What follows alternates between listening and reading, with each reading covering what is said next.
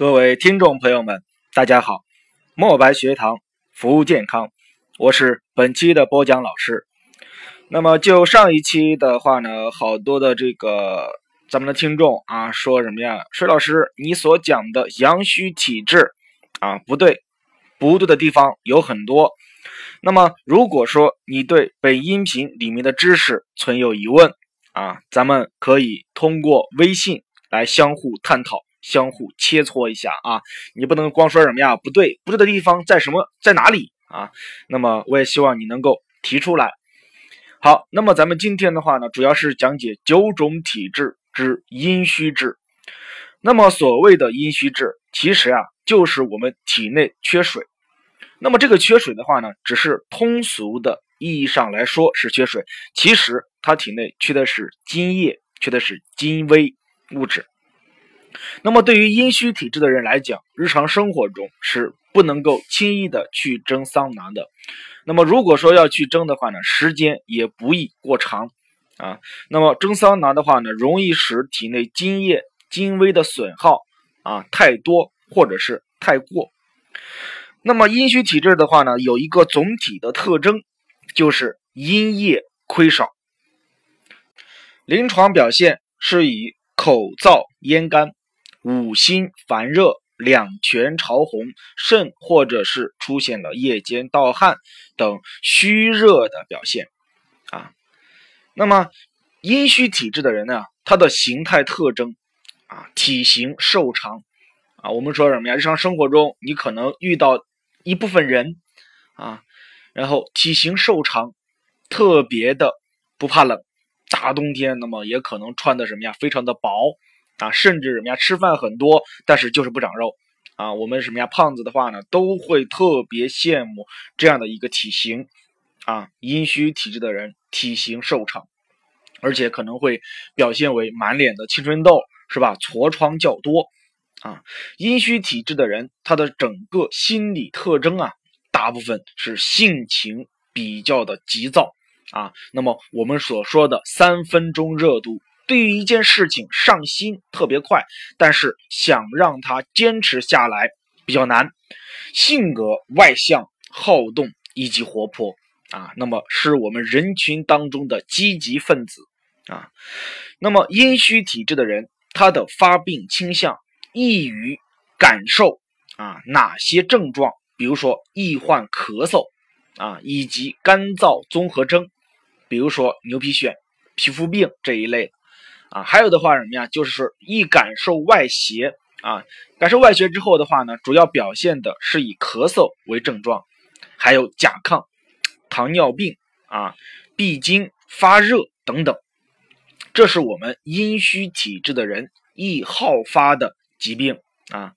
那么哪些啊哪些地方哪类人群易出现这种阴虚体质？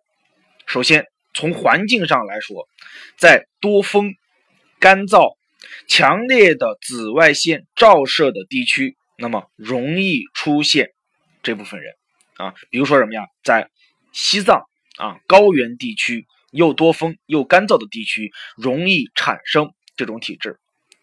另外的话呢，阴虚体质的人对外界的环境适应能力啊。他是喜欢什么样的环境，而讨厌什么样的环境。阴虚体质的人平时不耐暑热干燥，啊，就是不喜欢夏天，啊，或者是又干燥又炎热的天气，特别的不喜欢，而喜欢冬天，耐受冬天，啊，不耐受夏天。这就是他对于外界环境的适应能力，啊，如果说让他去东北。啊，他觉得什么呀？整个环境对他来讲特别的舒适。如果说让他到广州，那受不了了，对吧？啊，这是他对于外界环境的喜恶啊。另外的话呢，阴虚体质的人，日常生活中经常会有的表现，比如说感觉到身体脸上发热啊，不耐受夏天的暑热，皮肤干燥。经常自我感觉到手心、脚心发热、心烦，两个面颊苹果肌的位置潮红或偏红，反正是那种什么呀不健康的红，跟化了妆一样。啊，经常感觉到眼睛又干又涩又痛，啊，早晨起床的这个时候，感觉口燥咽干，容易失眠多梦。啊，梦里的话什么呀，可能那种梦什么呀，呃，梦境频繁，啊，都是比较激烈的那种梦，还会经常出现大便的干结，那么这是阴虚体质的人日常生活中的常见表现。解放双眼，聆听健康，墨白学堂伴您健康每一天。如果你对本音频比较感兴趣啊，请积极的点赞、订阅和打赏。另外的话呢，我们在微信上推出了什么呀？公众号可以微信搜索公众号“墨白学堂”加关注，里面会不定期的发一些文章啊，那么帮助大家日常养生、日常的指导。好，那么接下来的话呢，咱们来说一说阴虚体质的人，他们在运动上你日常调养上需要注意哪些方面？首先，第一个，阴虚体质的人适合做中小强度、间断性的身体锻炼。啊，我们说之前在讲阳虚体质的人的话，什么呀，也是有氧运动。那么既然阴虚的话呢，它也是属于虚性体质，所以说什么呀，强度也不宜过大，可选择太极拳或者是太极剑啊，慢走，甚或者是慢跑等等啊，这样的一个中小强度的运动锻炼啊。第二个的话呢，就是从日常的调护上来说。多吃一些干凉滋润的食物。那么哪些食物比较干凉滋润？比如说绿豆啊，夏天的话呢不耐受暑热天气，怎么办？煮点绿豆金银花啊，然后什么呀？放到冰箱里面稍微什么呀镇一镇，然后什么呀去喝，特别的凉爽啊。冬瓜、芝麻、百合。那么这是我们干凉滋润的食物。那么哪些食物我们是不能多吃的？比如说羊肉。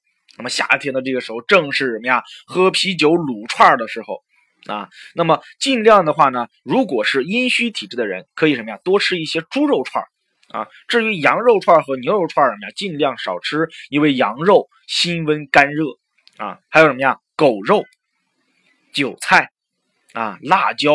以及这个我们所说的呃常用的调味啊调味的这样一个食物，比如葱姜蒜啊，还有什么呀葵花籽等这些食物啊，它什么呀比较的温热和燥烈啊，这是我们在饮食上面易吃一些啊干凉滋润的食物，少吃一些啊性温燥烈的食物。